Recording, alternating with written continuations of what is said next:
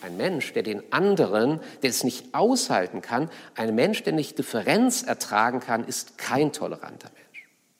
Auch ein Mensch, der für sich in Anspruch nimmt, er hätte eigentlich gar keine Überzeugung und deswegen sei es für ihn okay, wenn Menschen ganz unterschiedlich denken, ist kein toleranter Mensch.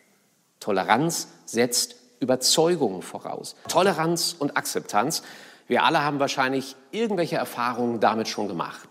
Auch Wolfgang Thierse, ehemaliger Präsident des Deutschen Bundestages, ist inzwischen um eine Toleranzerfahrung reicher. Er hatte in der Frankfurter Allgemeinen Zeitung einen Beitrag veröffentlicht, in dem er mehr Gemeinsinn anmahnte und darauf hinwies, dass die zunehmende Neigung, Identitätspolitik zu betreiben, also von rechts oder von links, Identitätspolitik zu betreiben, unsere Gesellschaft mehr und mehr zerreißt.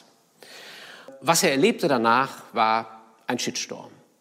Im Internet Angriffe gegen ihn, Beschuldigungen, Aufforderungen, aus der Sozialdemokratischen Partei auszutreten. Thierse hat das sehr mitgenommen, bis hin, dass er seinen Parteivorsitzenden die Frage stellte, kann ich eigentlich als alter weißer Mann noch in dieser Partei bleiben, wenn nicht mal solche kritischen Gedanken mehr geäußert werden dürfen?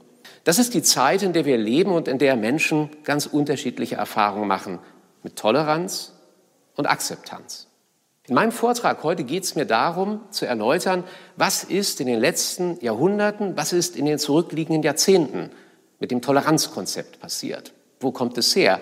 Wie bestimmt es unser Leben? Und was geschieht, wenn Toleranz zur Akzeptanz wird? Im letzten Teil möchte ich dann schließlich fragen danach, wie gehen wir als Christen in dieser neuen politischen Kultur mit den Strömungen der Zeit um? Erster Punkt also, Begriffe klären. Was ist Toleranz? Was ist Akzeptanz? Nun, geschichtlich betrachtet ist Toleranz zunächst einmal ein Ordnungsprinzip unseres Staates. Und dieses Prinzip fiel auch nicht vom Himmel, sondern es ist errungen worden, erkämpft worden, es hat sich schließlich durchgesetzt. Machen wir uns klar, wie es im 17. Jahrhundert in Mitteleuropa aussah. Von 1618 bis 1648 tobte hier der Dreißigjährige Krieg. Ein Drittel der Bevölkerung wurde ausgelöscht, weite Teile Zentraleuropas wurden vernichtet, zerstört. In einem Krieg, in dem es vordergründig um Religion ging. Da gab es katholische Staaten, da gab es kalvinistische Staaten, da gab es lutherische Staaten. Da hatten sich Allianzen gebildet entlang dieser konfessionellen Linien, dieser Religionsparteien, wie man damals sagte. Nach dem Dreißigjährigen Krieg hatten viele Menschen den Eindruck, Religion, das ist etwas, was Menschen entzweit. Ja, das war tatsächlich auch so. Und zwar da, wo sich Religion in den Dienst von Machtinteressen stellte. Aber das war die enge Verbindung der Wahrheitsfrage und der Machtfrage. Und die Europäer hatten auf schmerzhafte Weise erlebt, das führt zum Unfrieden, das führt zum Krieg. Und so setzte sich die Einsicht durch im Zuge der Aufklärung, Religion entzweit Menschen, was Menschen zusammenbringt, was sie vereint, das ist die Vernunft. Und so beginnt das große Zeitalter des Vertrauens auf die menschliche, auf die reine Vernunft. Das ist das Erbe der Religionskriege. Es entsteht ein Staat, es entstehen Staaten, die die Religion entmachten, die das Machtmonopol ganz beim Staat sehen wollen und die jetzt erklären, die Wahrheitsfrage, das, was euch immer entzweit hat, die ist eigentlich nicht lösbar. Die ist nicht wirklich lösbar. Es geht, es darf nicht um die Frage gehen, wer sich hier mit seiner Wahrheitsauffassung am mächtigsten erweist, wer sich durchsetzt. Ein schönes Spiegelbild dieser Zeit ist die Ringparabel in dem Buch von Lessing Nathan der Weise. Viele von uns werden das vielleicht in der Schule mal gelesen haben oder bei anderer Gelegenheit Berührung mit diesem Text gehabt zu haben. Und da wird eine Parabel erzählt von einem Fürsten, der drei Söhne hat, die er alle gleich liebt. Er hat einen Ring, den er ihnen vererben möchte. Aber weil er sie doch alle drei so liebt, lässt er zwei Duplikate anfertigen des echten Ringes, die so echt aussehen, dass der Vater selbst die nachgemachten von dem echten nicht mehr unterscheiden kann. Und er gibt sie seinen Söhnen und sie wollen natürlich wissen, wer, welches ist der echte Ring? Aber die Antwort auf die Frage, die Ihnen der Vater mitgibt, ist die, derjenige ist der echte Ring, der vor Gott und bei Menschen angenehm macht. Was passiert hier? Religion wird umgeformt in Ethik. Der Wahrheitsanspruch einer Glaubensauffassung zeigt sich darin, dass sie uns zu freundlichen, verträglichen Menschen macht, die mit ihrem Nächsten auskommen, die sich gut in das Staatsgebilde einfügen, ungeachtet aller unterschiedlichen Überzeugungen, die Menschen haben. Und das ist das, was in der Aufklärung geschieht.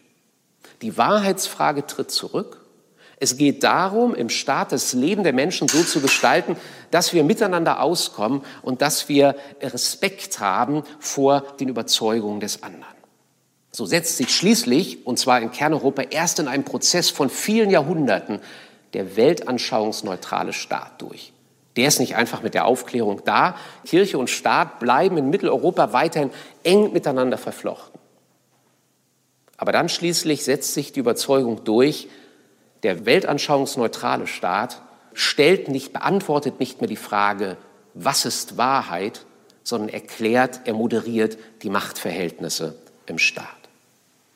Aber nun hatte sich der Staat aus der Religion zurückgezogen, und das ist gut so, aber er tut das in einer breiten, entstehenden geistigen Strömung, in der auch die einfachen Bürger mehr und mehr den Eindruck haben, ach, ist das wirklich so wichtig, dass wir eine feste, eine gefestigte religiöse Überzeugung haben.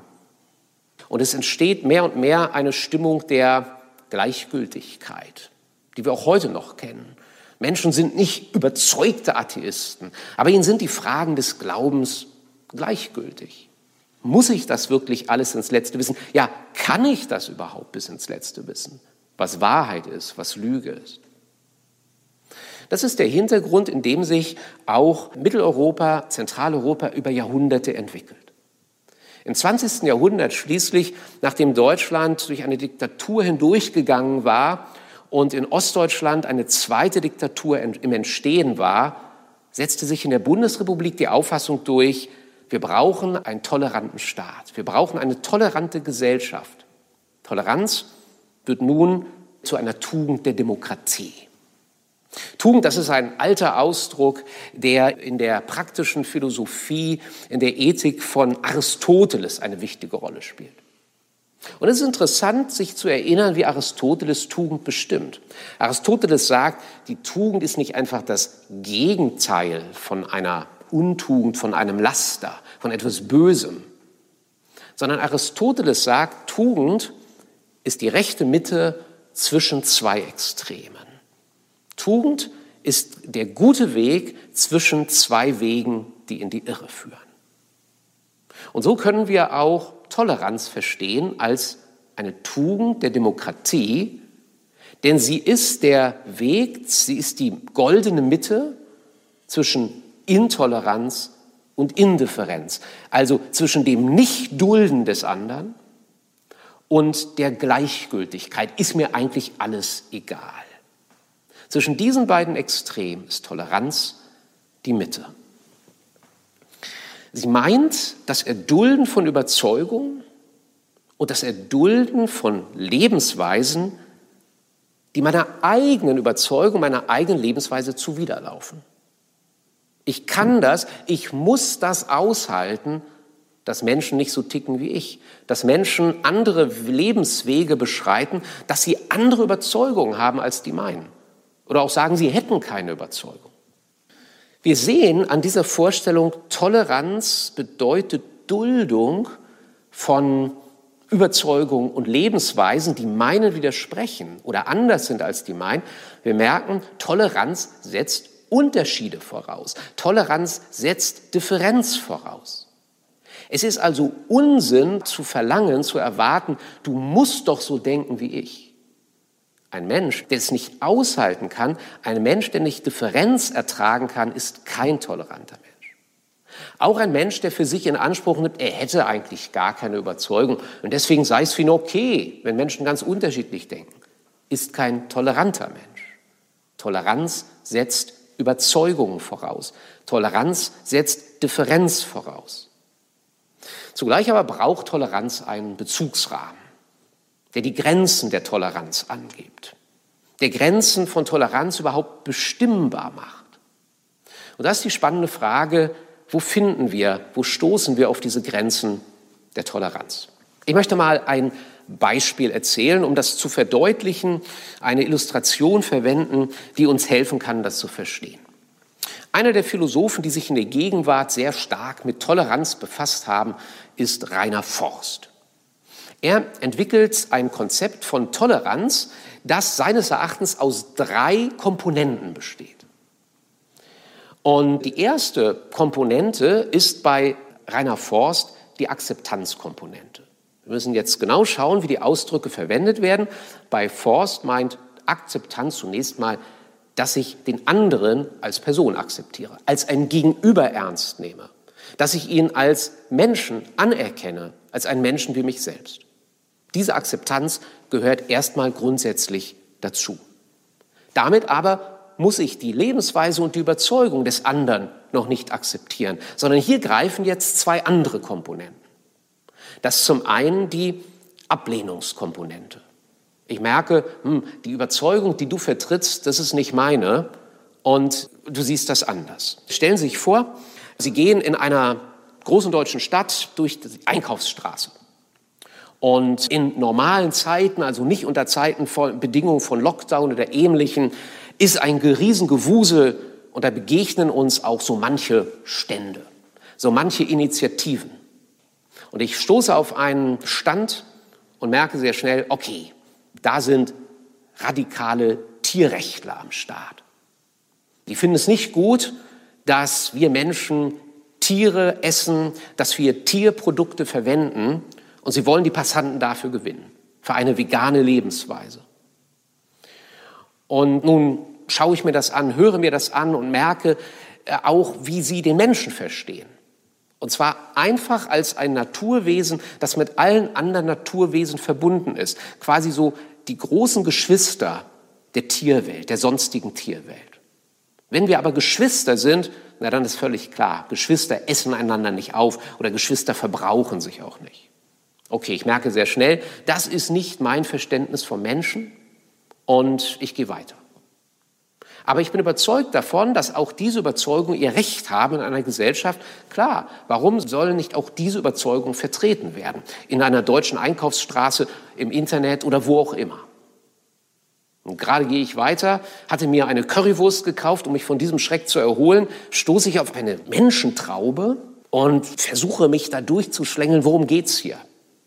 Und dann höre ich so Fetzen eines kurzen Vortrags, wo es heißt, ja, angeblich sei in Deutschland keine Ernährungsweise mehr kriminalisiert. Jeder könne sich ja so ernähren, wie er will. Jeder könne seinen Nahrungsvorlieben Raum geben, so wie er oder sie das möchte. Ich denke, naja, so ist es doch auch. Aber dann höre ich weiter zu und dann kommt die Rede darauf, ja, aber es gibt aber auch Menschen, die es befriedigt, denen es ein Genuss ist, Menschenfleisch zu essen. Und dafür gab es ja auch in den vergangenen Jahren immer wieder Beispiele, wenn wir denken an den Kannibalen von Rothenburg, der in der Justizvollzugsanstalt in Kassel einsitzt, dem das eine Befriedigung verschafft hat, der sich Menschen im Internet gesucht haben, die das freiwillig mit sich tun lassen. Das heißt, da geht es um Konsens, da geht es um Einvernehmen, da soll niemandem etwas aufgedrängt werden. So, und die Menschen, die da stehen, sagen, warum wird sowas immer noch kriminalisiert? Bei mir aber ist jetzt Ende der Fahnenstange. Ich denke mir, so etwas kann nicht in unserer Gesellschaft vertreten werden. Denn der Respekt vor dem anderen, der Anerkennung des anderen in seinem Personensein ist doch die Grundlage unserer Gesellschaft. Und dazu kann es nicht gehören, dass Menschen sich gegenseitig aufessen und sei es mit Zustimmung des anderen. Und hier kommen wir jetzt an die Unterscheidung, die Rainer Forst in seinem Toleranzkonzept trifft. Auf der einen Seite die Ablehnungskomponente, die wir gerade gesehen hatten, als ich an dem veganen Stand vorbeiging, an dem der Tierrechtler. Und dann die Zurückweisungskomponente. Zurückweisung bedeutet, dass ich wirklich sage, nein, eine solche Überzeugung hat keinen Raum in unserer Gesellschaft. Und jeder von Ihnen kann da jetzt Überzeugungen einsetzen, von denen Sie sagen, die sind off-limit, die gehören nicht dazu, die dürfen keinen Raum gewinnen, wenn unsere Gesellschaft sich nicht selbst in Frage stellen möchte mit dem, was sie trägt und das, was sie zusammenhält. Aber jetzt kommt das Problem. Wer legt die Grenze fest zwischen denjenigen Überzeugungen und Lebensweisen, die ich lediglich ablehne, und denjenigen Lebensweisen und Überzeugungen, die ich zurückweisen muss? Rainer Forst selbst, der aus der Frankfurter Schule kommt, setzt da auf die Vernunft. Er sagt, das müsste jedem einleuchten. Und ich habe jetzt ein Beispiel gewählt, von dem ich unterstelle, da leuchtet uns die Unterscheidung ein. Rainer Forst selbst geht aber in der Anwendung dann deutlich weiter und zählt zu den Überzeugungen, die Menschen zurückweisen müssen, auch Dinge und Vorstellungsweisen, von denen ich das nicht so sehen würde. Und ich sagen würde, nö, das darf man durchaus in der Öffentlichkeit sagen. Das heißt, wir würden wahrscheinlich die Grenzbestimmung gar nicht so schnell hinbekommen.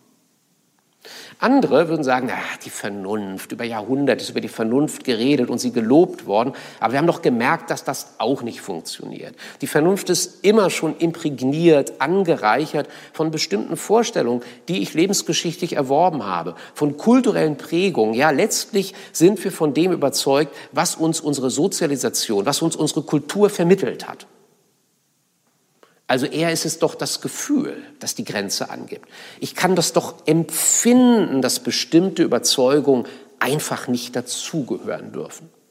Und so ist das der zweite Vorschlag, der im Raum steht. Nicht die Vernunft, sondern das moralische Empfinden, der innere Sinn, der mir angibt, hier verläuft die Grenze. Nun, mein Eindruck ist, auch das hilft uns nicht wirklich weiter. Die Frage ist, was dann? Mein eigener Vorschlag ist zu sagen, dass es einen reicheren moralischen Kosmos als lediglich Vernunft oder lediglich Gefühl braucht. Es braucht eine Vorstellung davon, was ist der Mensch? Wozu sind wir hier? Was ist der Sinn unseres Lebens? Was ist die Bestimmung unseres Lebens? Wir werden keine verlässlichen Grenzen angeben, wenn wir nicht darüber zumindest annäherungsweise eine Verständigung erzielen. Was geschieht nun, wenn sich dem kleinen Bürschlein Toleranz das andere Brüderchen oder Schwesterchen Akzeptanz zugesellt. Und die beiden Geschwister treten ja häufig heute kaum noch getrennt auf. Toleranz und Akzeptanz, das ist die neue Verbindung geworden. Nun machen wir uns das noch einmal klar, was hier geschieht, wenn aus der Toleranz die Forderung der Akzeptanz wird. Und zwar nicht im Sinne der Akzeptanzkomponente bei Rainer Forst, sondern im Sinne eines Konzepts, das bestimmen soll, das interpretieren soll, worum es bei Toleranz geht. Ich habe das mal so formuliert. Toleranz bedeutet, ich teile deine Überzeugung nicht, aber ich stehe für das Recht ein, dass auch du deine Überzeugung zum Ausdruck bringen darfst. Das ist Toleranz. Vielleicht, vielleicht habe ich da echt ein Schmerzgefühl bei weil ich denke, boah, das fällt mir schwer anzuerkennen, dass jemand politisch so anders tickt, dass jemand religiös so komplett anders denkt als ich. Aber trotzdem, ich halte es aus. Und ich bin dafür, dass auch andere Menschen ihre Überzeugung in der Öffentlichkeit vertreten dürfen. Bei der Akzeptanz geht es um was anderes. Da heißt es nur mit einmal, ich akzeptiere dich. Und das bedeutet, ich heiße es gut, wie du lebst. Und ich erwarte, dass du auch gut heißt, wie ich lebe. Merken Sie, was hier geschieht? Hier wird Differenz eingedampft.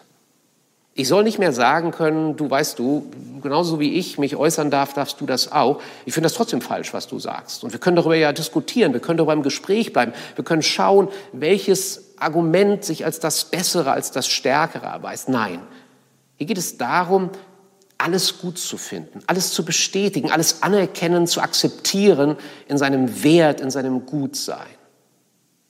Aber wo bleibt da die Differenz?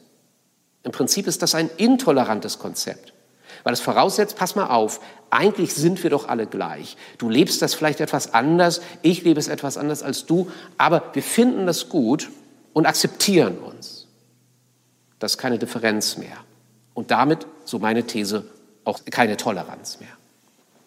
Wir haben uns also einen Überblick verschafft darüber, wie sich das Toleranzkonzept entwickelt hat über Jahrhunderte. Ich komme zu meinem zweiten Punkt, Akzeptanz, verstehen, die Kultur der Authentizität. Wir sind damit im 20. Jahrhundert. Die Wurzeln für das, was jetzt hier geschieht, liegen allerdings in der Zeit der Aufklärung. Denn die Aufklärung hat sofort auch eine erste Reaktion hervorgebracht. In der Aufklärung ging es darum zu sagen, die Vernunft gibt an, was alle Zeit für alle Menschen gut ist, was richtig ist. Das heißt, es geht um das Allgemeine. Was richtig ist, festzustellen, das prüfe ich einfach darüber, ob meine Maxime, also die Maxime meines Handels, ob die sich verallgemeinern lässt. Du sollst nicht lügen. Lässt sich das verallgemeinern? Ja, ist eigentlich nie gut, wenn jemand lügt und dafür eigene Gründe angibt. Also halten wir da mal ran fest. Striktes Lügenverbot, so wie Immanuel Kant es zum Beispiel vertreten hat. Als Reaktion auf diesen Fokus auf das Allgemeine, das, was allen Menschen gemeinsam ist, bildet sich die Romantik heraus. Namen wie Johann Gottfried Herder, Jean-Jacques Rousseau stehen dafür, für Überzeugungen, in denen es um das Besondere beim Menschen geht.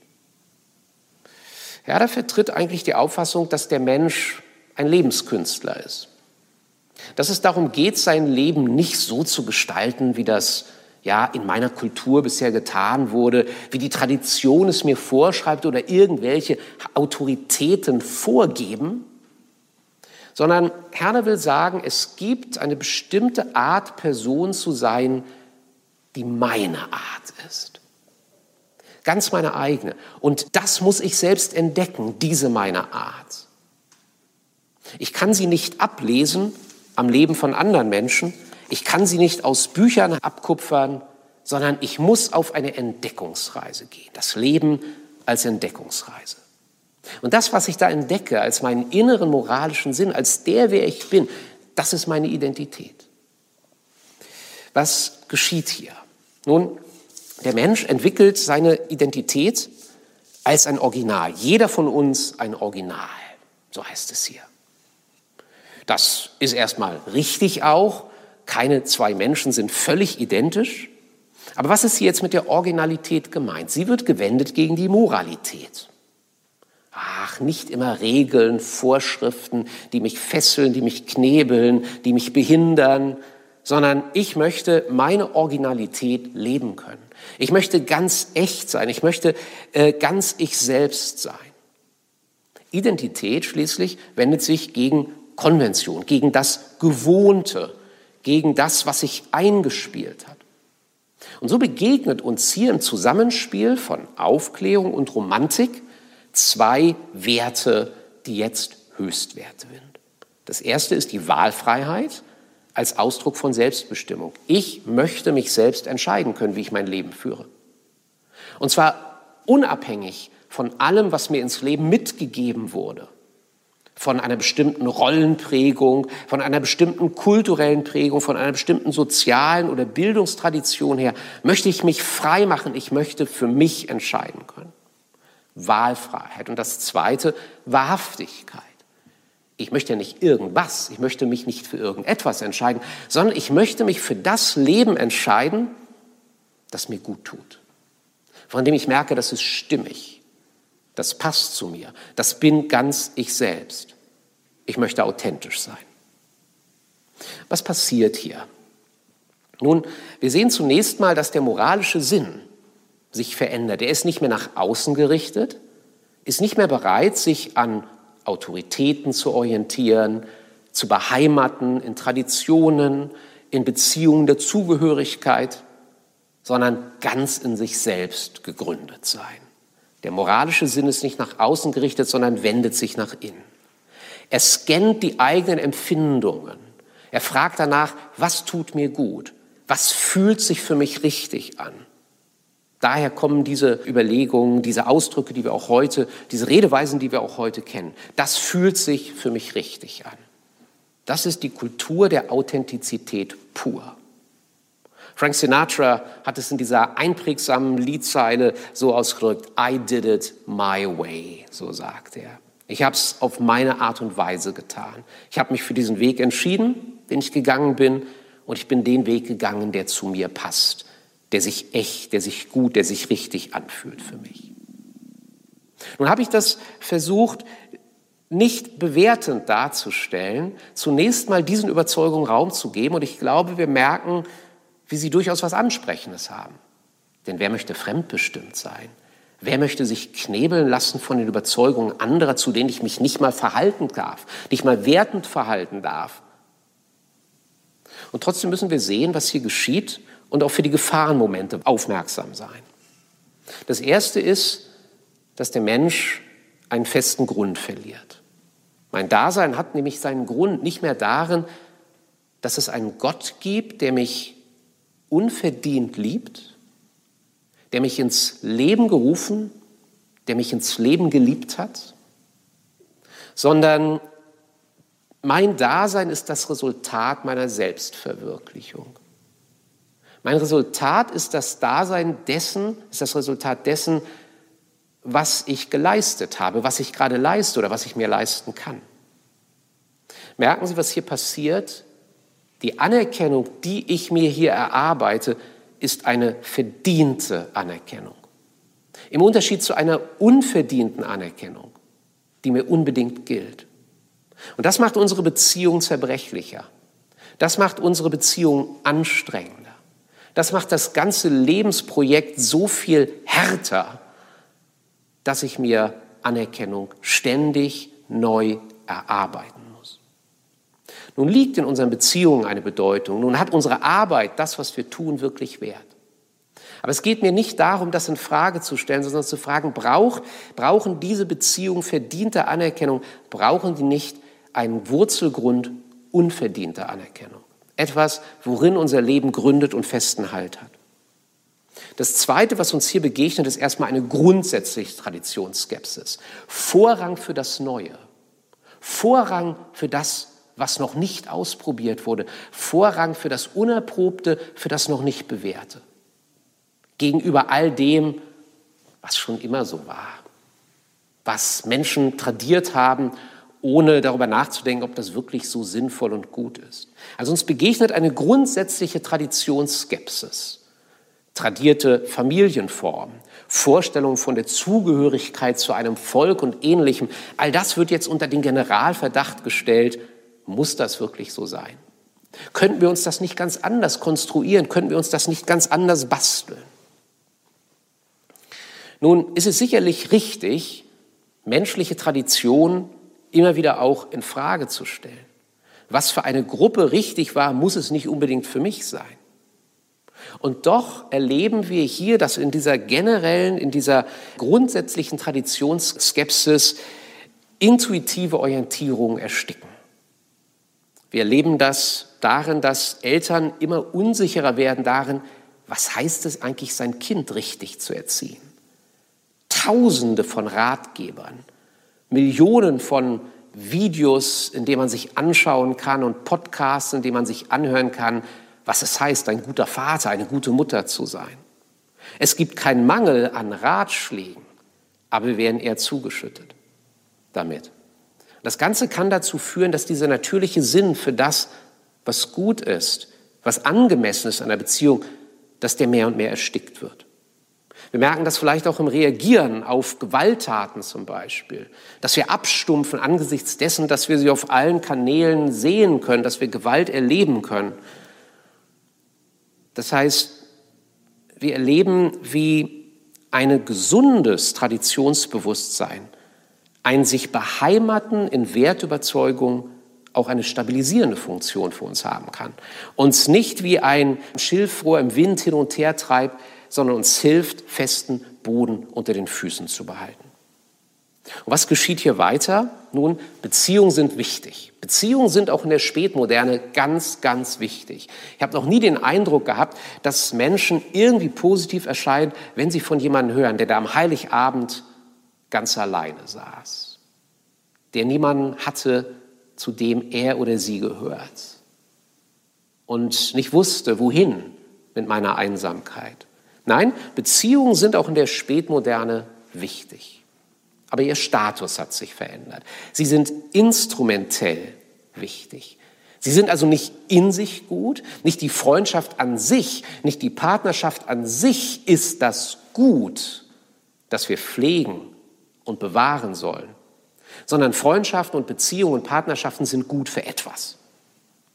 Sie sind gut dafür, dass sich in ihnen meine Selbsterfahrung realisiert, dass ich mich in ihnen selbst verwirklichen kann. Ja, was erwarten wir von Beziehungen? Wir erwarten von ihnen, dass wir beglückt werden. Das ist ein hohes Ziel. Das ist ein anspruchsvolles Ziel. Aber es stellt die Beziehungen, die uns wirklich wichtig sind, unter einen starken Vorbehalt. Erlebe ich es nicht mehr, dass der andere oder die andere mich beglückt, ja, dann gebe ich halt die Beziehung auf. Wenn die Beziehung in sich nicht das Gut ist, sondern Beziehungen einfach gut sind für etwas, dann lasse ich einfach los. Dann breche ich einfach ab. Wenn ich merke, da kommt nichts mehr. Da kommt nichts Gutes mehr rum für mich, dann lasse ich das. Und noch ein letzter Gedanke, was sich hier ändert in einer Kultur der Authentizität, intime Beziehungen werden zentral. Man kann sich ja immer wieder fragen, warum spielt Sexualität auch als ein kontroverses Thema eine so große Rolle in unserer Gesellschaft, in den Medien, in den Debatten unserer Zeit? Und es hat mit der Kultur der Authentizität zu tun, in der intime Beziehungen ganz wichtig sind. Und zwar deshalb, weil sich die Überzeugung durchgesetzt hat, dass sexuelles Begehren ein Schlüssel dazu ist, mich selbst zu verstehen. Verstehen Sie? Man könnte auch andere Fragen stellen, man könnte auch andere Wege beschreiten, sagen, vielleicht erfahre ich in der Art und Weise, was mir gut gelingt in der Arbeit, wer ich bin.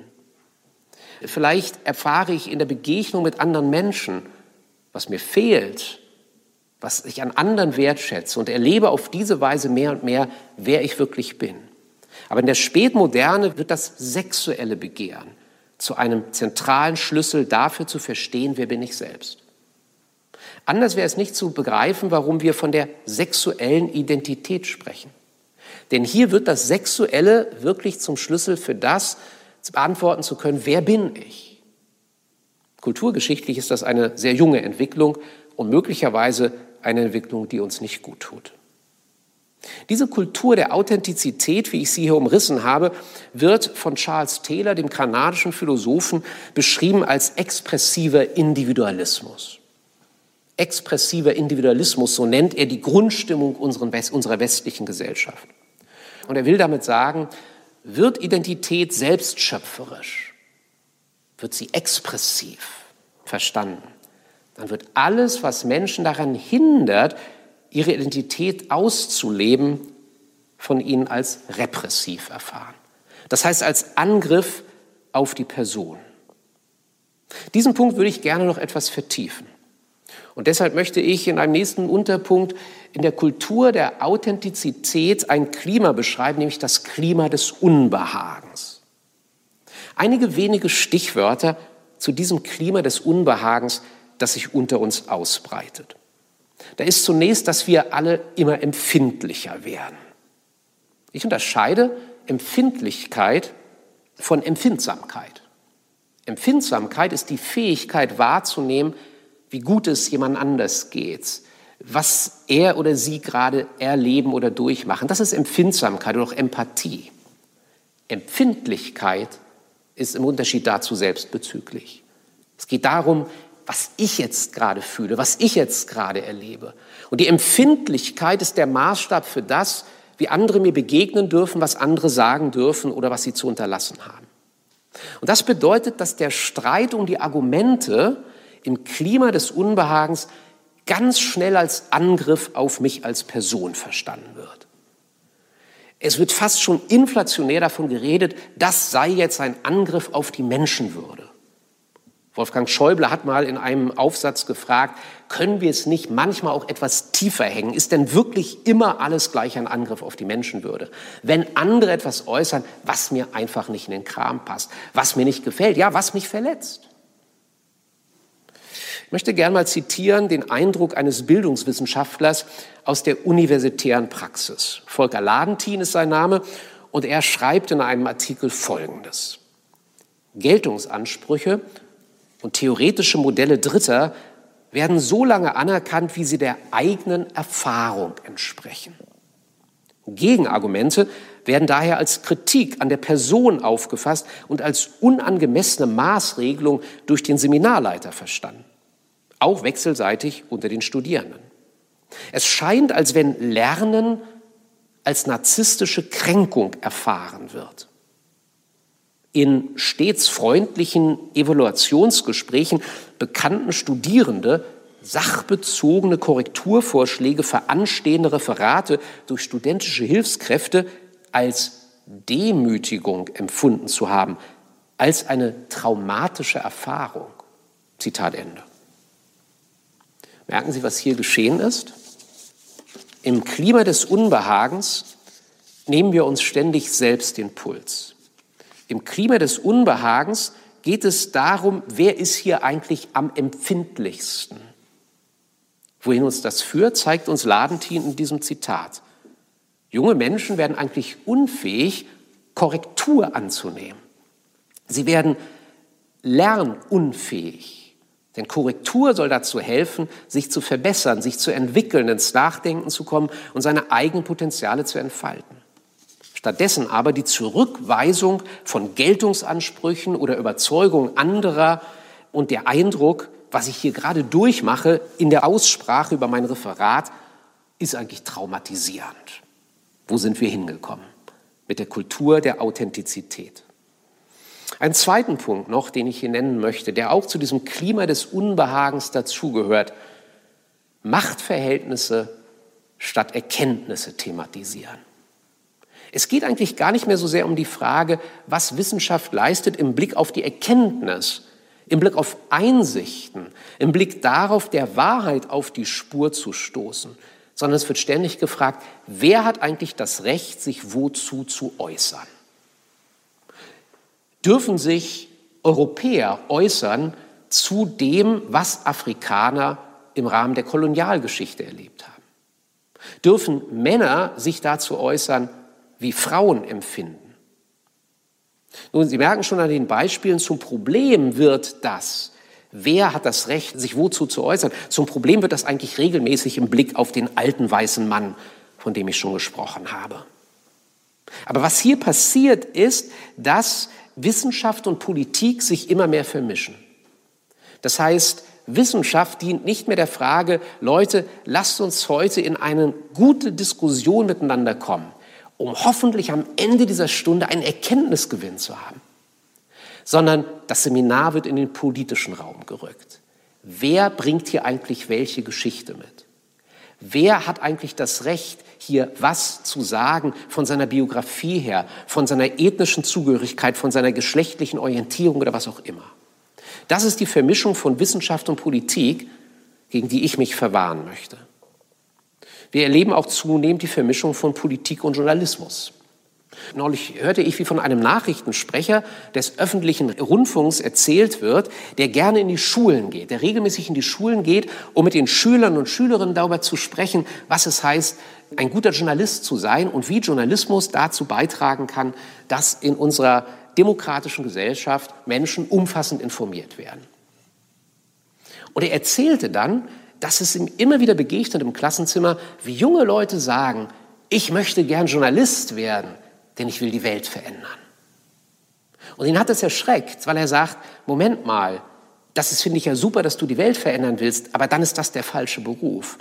Journalisten sind erstmal dafür da, die Welt zu beschreiben, wie sie ist, nicht dazu, sie zu verändern.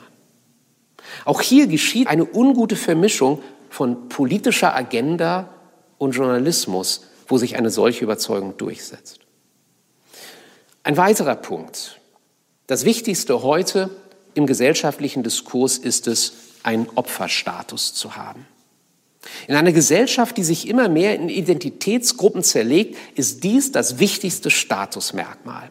Opfer zu sein von Diskriminierung oder irgendeiner Form von sozialer Gewalt. Hier wird der Ausdruck der Diskriminierung unglaublich ausgedehnt hier wird auch das Wort Gewalt unglaublich ausgedehnt. Was ist soziale Gewalt? Nun, sie liegt im Auge des Betrachters. Sie liegt im Empfinden dessen, der von sich sagt, ich erfahre hier gerade soziale Gewalt, ohne definieren zu müssen, was das bedeutet. Der Opferstatus sichert Vorteile. Der Spiegeljournalist Jan Fleischhauer hat in einem Aufsatz einmal einige dieser Vorteile zusammengetragen. Er sagt, der Opferstatus hat zunächst mal eine wunderbare Entlastungsfunktion. Ich bin nämlich gar nicht selbst für meine Lage verantwortlich, sondern andere sind schuld daran, dass ich hier etwas erleide, daran, dass ich benachteiligt werde, daran, dass ich unterschiedlich behandelt werde als andere. Fleischhauer schreibt, dass das Opfer immer auch einen Täter braucht, an dem es sich abarbeitet. Und schreibt dann, dieser Täter verstößt gegen das demokratische Gebot von Toleranz und Entgegenkommen. Er hegt Vorurteile, die als längst überwunden galten und verhält sich diskriminierend, wo Offenheit und Einfühlungsvermögen gefordert, ja eigentlich selbstverständlich wären. So verletzt der Täter die Gefühle anderer, beschädigt ihre Selbstachtung und fügt ihnen seelischen Schaden zu, was weit schwerer wiegt als ein schlichter Handtaschenraub oder ein Einbruch zur Mittagszeit, wenn alle aus dem Haus sind. Dies ist der Tätertyp, der auf Nachsicht nicht hoffen darf. Zitat Ende. Es ist der Täter sozialer Gewalt. Soziale Gewalt zu erleben sichert Aufmerksamkeit und Anteilnahme. Mehr noch, es sichert eine staatliche Förderung für Lobbygruppen, die sich gegen diese Diskriminierung einsetzen. Und warum ist es hier wichtig, Ausdrücke wie Diskriminierung nicht scharf und präzise zu bestimmen? Weil möglicherweise einmal ein Punkt erreicht sein könnte, in dem wir feststellen, in unserer Gesellschaft wird nicht mehr diskriminiert. Das hieße das Ende aller der staatlichen Förderung für Gruppen, die gerade über dieses Antidiskriminierungsmuster ihre Arbeit begründen und laufen. Deshalb eine möglichst weit gefasste Vorstellung von dem, was Diskriminierung heißt, was Rassismus, Sexismus und alles Mögliche bedeutet, mit dem Problem, und das sage ich jetzt im Interesse derer, die wirklich ungerechtfertigt diskriminiert werden, die wirkliche Gewalt erleiden, im Interesse dieser Menschen ist zu sagen, bei einer uferlos weiten Diskriminierungsvorstellung geraten gerade diese wirklich bedrängten Menschen aus dem Blick.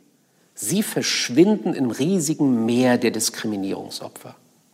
Als die Antidiskriminierungsstelle des Bundes ihr zehnjähriges Bestehen feierte, beging sie das unter anderem mit einer Umfrage, die teilrepräsentativ fragte, haben Sie in den vergangenen zwei Jahren Diskriminierung erfahren? Es wurde nicht gesagt, was das bedeutet, sondern lediglich haben sie in den vergangenen zwei Jahren Diskriminierung erfahren. Über 34 Prozent sagten dazu ja. Aber das macht wirkliche, bedrängende, auch für andere überprüfbare Diskriminierung, lässt es verschwinden. Weil irgendwie habe auch ich mich schon diskriminiert erfahren. Ich hätte sagen können, ja, weil wir als Familie mal, nicht in den letzten zwei Jahren, aber weil wir als Familie mal einen, einen Familienpark besuchten, in dem gab es eine Eintrittskarte, unter anderem Familienkarte. Eltern mit zwei eigenen Kindern. Wir hatten drei. Ich fühlte mich natürlich diskriminiert. Aber ich wäre jetzt nicht auf den Gedanken gekommen, mich nun für alle Zeit als ein Opfer sozialer Diskriminierung oder gar sozialer Gewalt zu verstehen. Und schließlich noch, der Opferstatus sicher immunisiert gegen Kritik. Der Opferstatus beweist nämlich, dass ich moralisch den anderen überlegen bin, die Täter sind. Und als Opfer verbiete ich mir, verbitte ich mir die Kritik durch Tätergruppen. Noch einmal Jan Fleischhauer. Um Opfer zu werden, reicht es nicht, dass man sich geschädigt fühlt. Was nützt es, sich im Unrecht zu sehen, wenn niemand anders das genauso sieht? Erst die Anerkennung durch die Umwelt begründet den Opferstatus und verschafft einem die Vorteile, die damit möglicherweise einhergehen. Der einfachste Weg zur Anerkennung ist die Zugehörigkeit zu einer Gruppe, der Zusammenschluss mit Gleichgesinnten. Die Größe der Opfergemeinschaft ist aber nicht entscheidend. Wichtiger ist eine starke Identität, die durchsetzungsstark macht und einem das nötige Auftreten verschafft. Zitat Ende. Und das, was Fleischhauer hier beschreibt als Opfertypus, das gelingt offensichtlich nicht allen Opfergruppen gleichermaßen. Oder manche sehen sich vielleicht auch gar nicht genug als Opfer. Da merke ich sehr schnell, in den letzten Wochen sind mir hier in Gießen, wo ich arbeite und wohne, an unglaublich vielen Stellen Regenbogenfahnen begegnet. Und ich konnte mich der öffentlichen Präsenz dieser Fahnen nicht entziehen. Selbst die Postmitarbeiterin, die mich am Schalter bediente, hatte als Mundschutz diese Regenbogenflagge.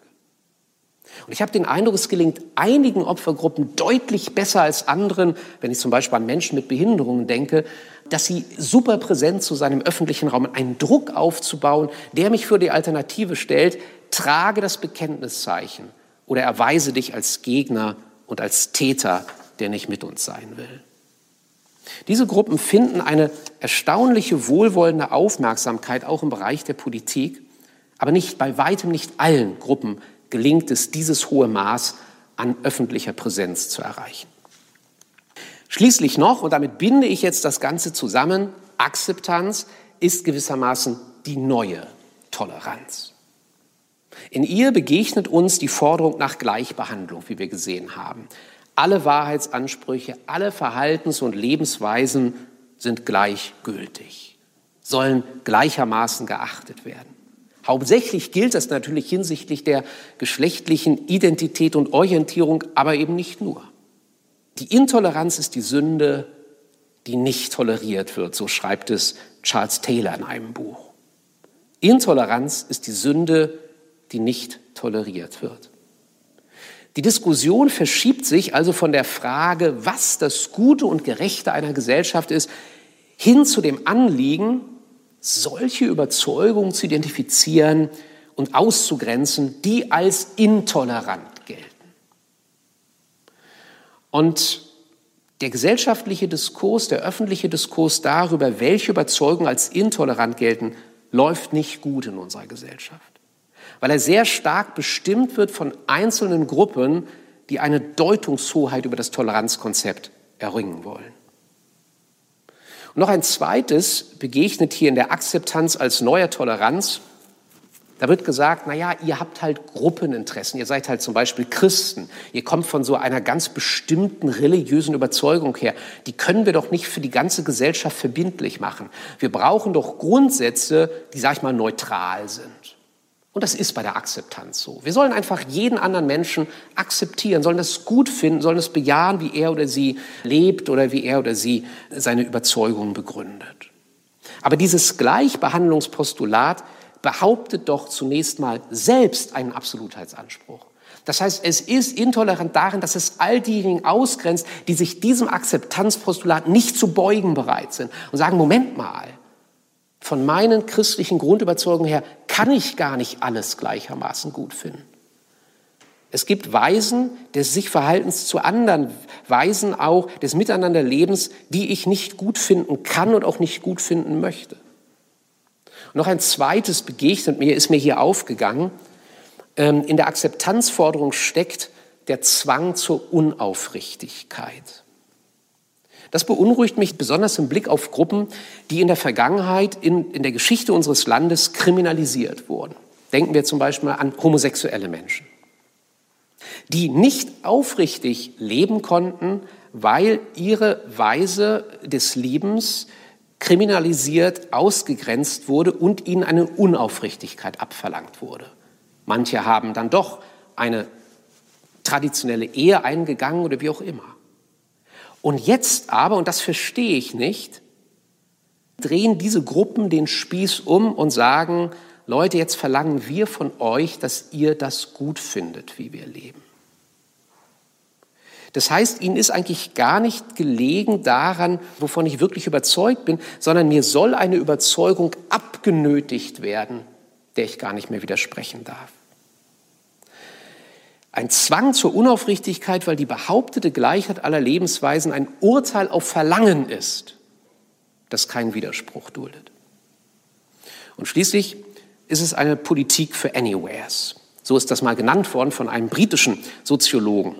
Die neue Toleranz der Identitätspolitik ist gar nicht gesamtgesellschaftlich verankert, auch wenn wir das manchmal denken können, sondern ist verankert in der Gruppe der linksliberalen eingestellten neuen Mittelschicht, wie Andreas Reckwitz sie bezeichnet. Diese neue Mittelschicht ist die Gruppe derjenigen, der gut ausgebildeten, der in anerkannten Berufen arbeitenden, die sich über das definieren, was sie selbst erreicht haben.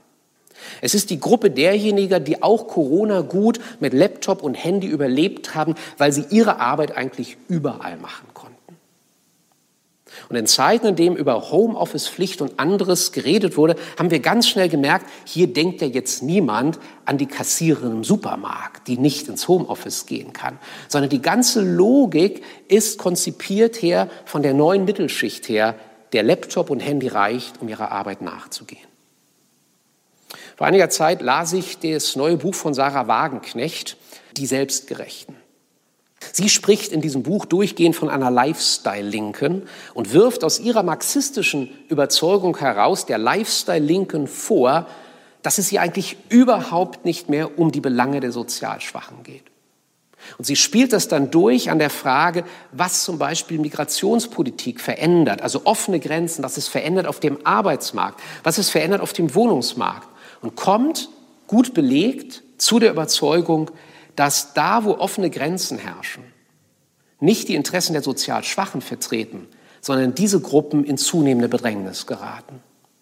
Weil die Einwanderung in den Arbeitsmarkt geschieht über die niedrig Qualifizierten. Da, wo ohnehin schon geringe Löhne gezahlt werden, ist ein Druck auf den Markt durch Menschen, die in dieses Niedrigsegment reindrücken. Und gleichermaßen auf dem Wohnungsmarkt. Sarah Wagenknecht führt aus, dass die Flüchtlinge nicht eingewandert sind in die Villenviertel und die gut situierten Reihenhaussiedlungen, in denen die neue Mittelschicht wohnt, sondern in die ohnehin schon prekären Wohnverhältnisse, wo es eng und schwierig ist für Menschen, die da wohnen und jetzt mit einmal es noch schwieriger wird. Das ist die von mir skizzierte Kultur der Authentizität, das Klima des Unbehagens, und die Akzeptanz als neue Toleranz. Ich komme zum Schluss und möchte eine kleine Orientierung, einen kleinen Ausblick darauf geben, wie begegnen wir als Christen dieser neuen Toleranz. Das Erste ist, mir geht es nicht darum, bestimmte einzelne Überlegungen, bestimmte einzelne Beobachtungen mit konkreten Argumenten, mit einzelnen Argumenten zu widerlegen, sondern mir geht es darum, eine Vision zu zeichnen, eine einladende Vision des Lebens, wie sie uns die Bibel bezeugt. Denn das ist doch klar, wenn ich eine Identität von Menschen in Frage stelle, dann wird diese Person sich an das, was in Gefahr steht, klammern.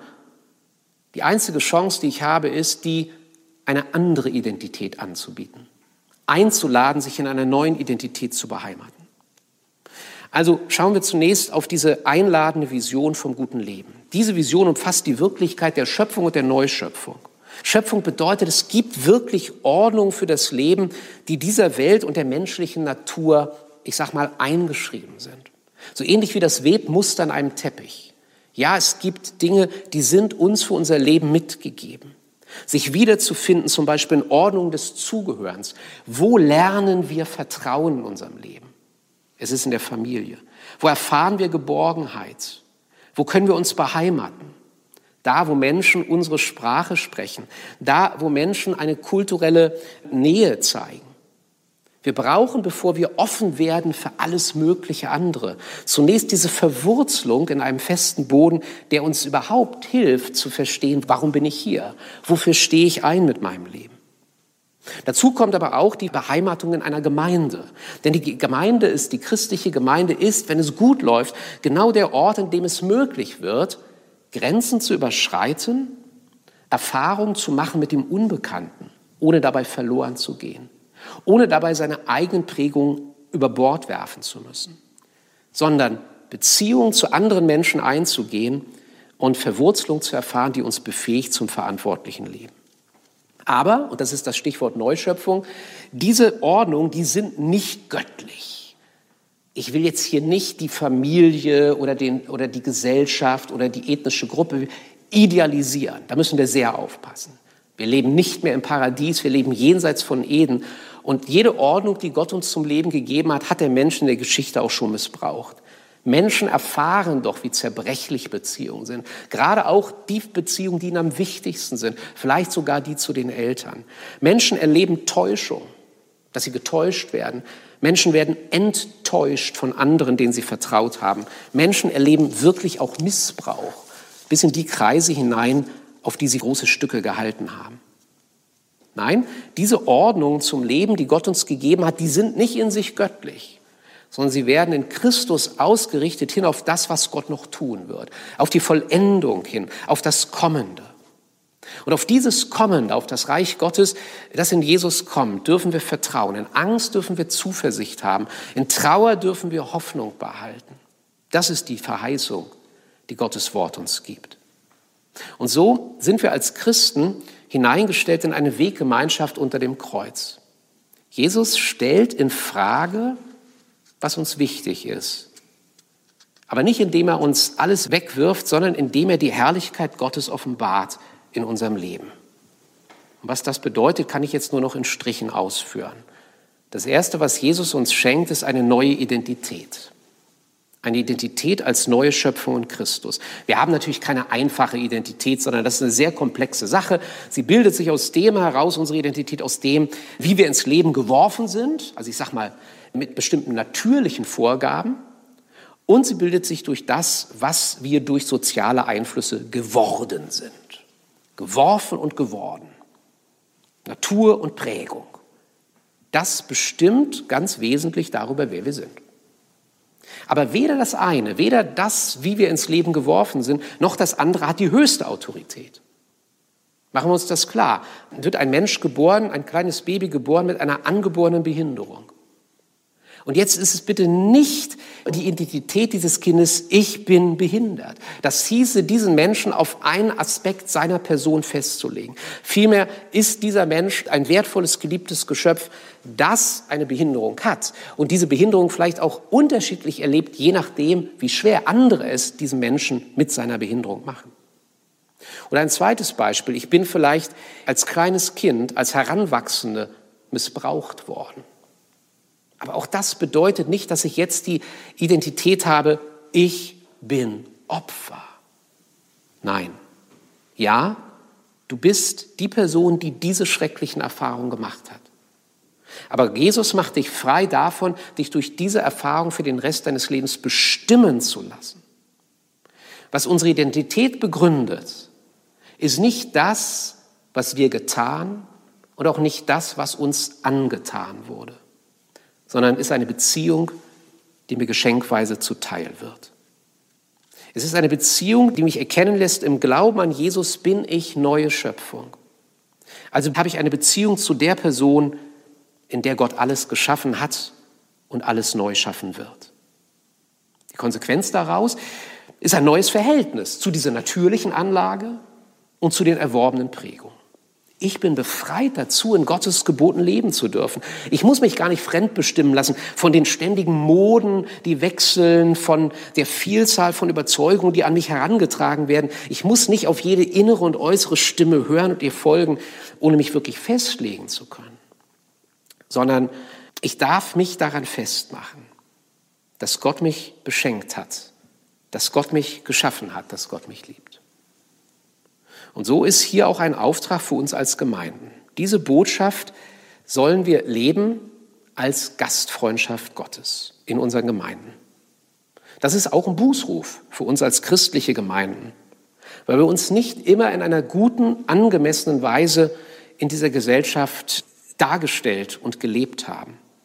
Ich denke an intransparente Machtstrukturen, also daran, an Strukturen, die Menschen daran hindern, ihre von Gott empfangenen Gaben zu entfalten. Oder ich denke an ungesunde Monokulturen, in denen sich nur Menschen mit einer bestimmten Herkunft, vielleicht einem bestimmten Bildungsprofil wirklich wohlfühlen, wirklich angenommen fühlen. Oder ich denke an unsichtbare Mauern, die uns als Gemeinden von der Gesellschaft abschotten, die doch so sehr Gottes Liebe braucht und der wir an Gottes Liebe teilgeben sollen. Wir dürfen als Christen Gottes Gastfreundschaft leben, auch und gerade in einer Kultur der Authentizität auch unter den Bedingungen einer Tyrannei der neuen Toleranz. Als Christen sollen wir das tun, nicht von der Pflicht getrieben, sondern von Gottes Geist bewegt. Und das wünsche ich Ihnen und das wünsche ich uns allen. Wenn Ihnen dieser Vortrag gefallen hat, dann abonnieren Sie doch den Kanal Glauben Denken.